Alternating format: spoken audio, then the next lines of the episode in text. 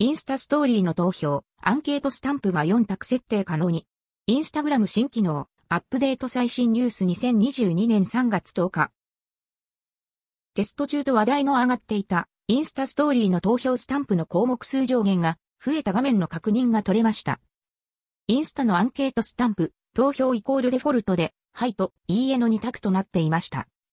文言は、自分の好きなもの設定したりと変化はつけられますが、今回さらに2つの項目を設定して、最大4つから選んで投票してもらうことが可能に、